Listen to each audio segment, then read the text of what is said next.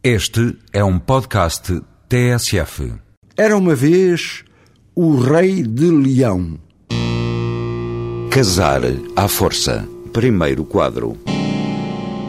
Antes de mais, vejamos o mapa. Não raro as lendas antigas trazem com elas, além de um tempo aproximado, neste caso é o século X, uma espécie de local do crime, pois que de crimes se trata, como veremos.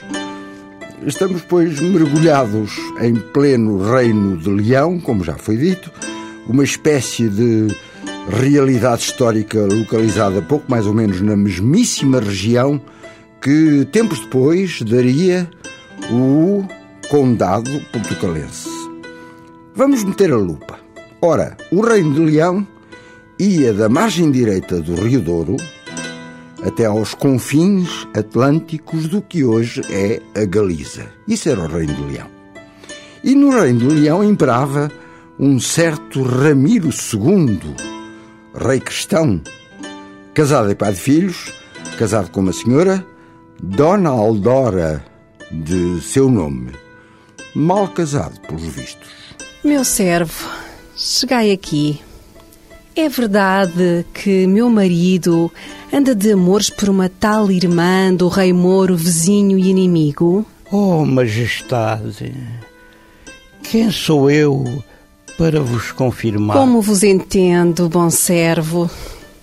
O vosso temor e o vosso silêncio são por demais eloquentes. Vizinho de Ramiro II havia, de facto, mais para o sul e com palácio em Gaia, hoje Vila Nova de Gaia, um rei mouro chamado Albuazer Albusadam, que dominava as futuras terras portuguesas desde a margem esquerda do Douro até Santarém. Território enorme. Inimigos fidagais, num tempo em que decididamente os mouros começavam a mostrar sinais de perda de influência no longuíssimo domínio muçulmano de grande parte da Península Ibérica, o rei Ramiro teve um dia um fingimento na cabeça. Criado, vinde cá. Hoje passais de escravo a emissário. Eu, meu senhor? Tratai de aparelhar uma boa montada e ir de leste ao lado de lá do Rio Douro, a Gaia.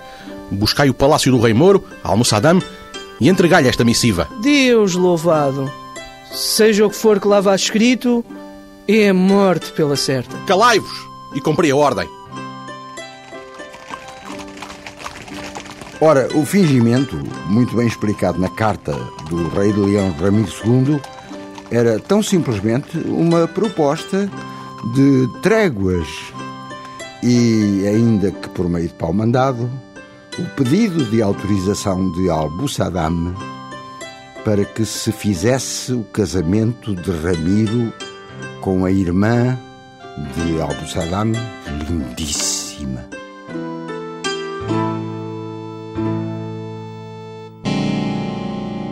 Casar à força. Segundo quadro. Chega o emissário de Ramiro, Albusadam vê a carta, fica furioso e, como era uma má notícia, e intuitos inauditos e inadmissíveis de Ramiro, manda matar o mensageiro. Vem nos livros. Este Ramiro do Leão não tem mesmo vergonha nenhuma. Cristão, casado com uma cristã e pai de filhos, vem agora com esta de se juntar à minha irmã, prometida ao rei de Marrocos. Ainda que não fosse. Tentando resumir, que ele ainda tem muito que se lhe diga, a fúria do muçulmano Abu Saddam sugere-lhe então um ato desesperado. Prepara tudo, manda marchar as tropas, aproxima-se quanto pode do centro do poder onde reinava Ramiro e rapta, pura e simplesmente, a esposa Aldora. Regressando muito depressa, quanto antes, a Gaia e escondendo-a, Aldora, numas grutas perto do palácio, isto em Gaia. É claro que Aldora não veio sozinha, às mãos de Albusadam. Com ela tinham sido também raptadas aias e servas. Rainha é sempre rainha.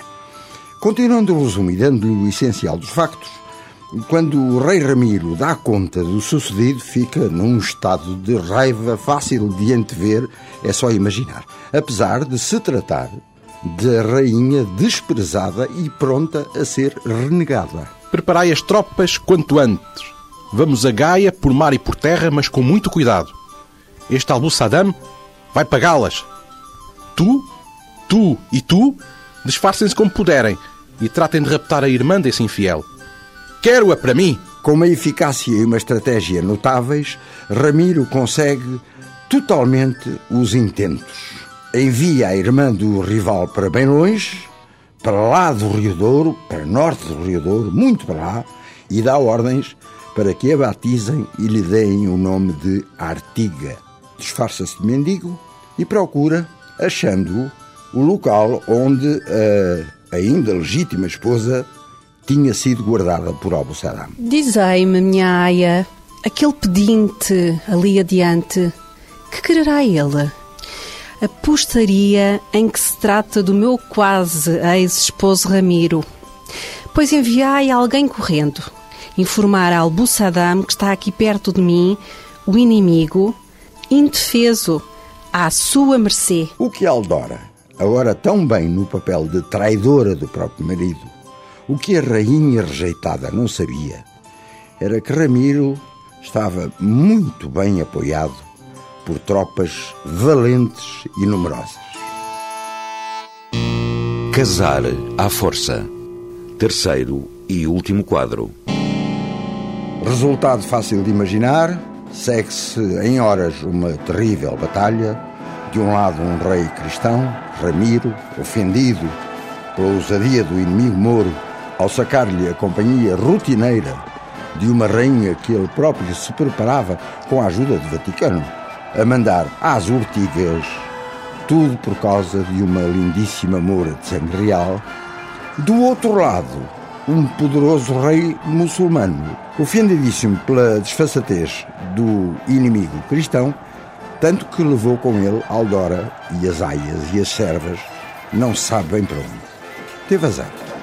Teve azar o muçulmano Abu Saddam, senhor da vasta região desde Gaia até Santarém, Teve azar porque as tropas do rei Ramiro, muito mais bem preparadas e até motivadas, levaram a tarefa, a tarefa guerreira, até ao esmagamento total de Abu Saddam, inclusivamente morto na refém, e de todas as tropas que o rodeavam. E nem o povo muçulmano de Gaia escapou, e muito menos a urbe de Gaia, onde não ficou pedra sobre pedra. Vitória! Vitória! Agora tratai de meter no barco essa megera da Dona Aldora e avisai-me quando tudo estiver pronto. Lá foi, deste modo, a embarcação, a cativa ex-rainha lá dentro, pelo litoral acima, até que. Neste lugar, lançai a âncora, mas devereis amarrar a Aldora bem amarrada, a ver se ela aprende de uma vez por todas a não ousar trair o marido. E assim foi feito. Lançada às águas mansas a âncora da pequena embarcação e com ela a quase desmaiada Aldora, Ramiro e a Moura, batizada, parece que tiveram até vida feliz. E todavia, se a lenda trágica de hoje tiver foros de verdade, ainda os restos comidos, carcomidos do corpo da infeliz Rainha Aldora andarão por aqueles fundos marinhos do litoral minhoto. Não será sem base lendária, portanto, que por tais sítios ainda hoje existam, vejamos, Vila Praia de Âncora, Âncora, Riba de Âncora, tudo nas proximidades do rio Âncora, pois claro. Moral da história, a paixão cega a razão.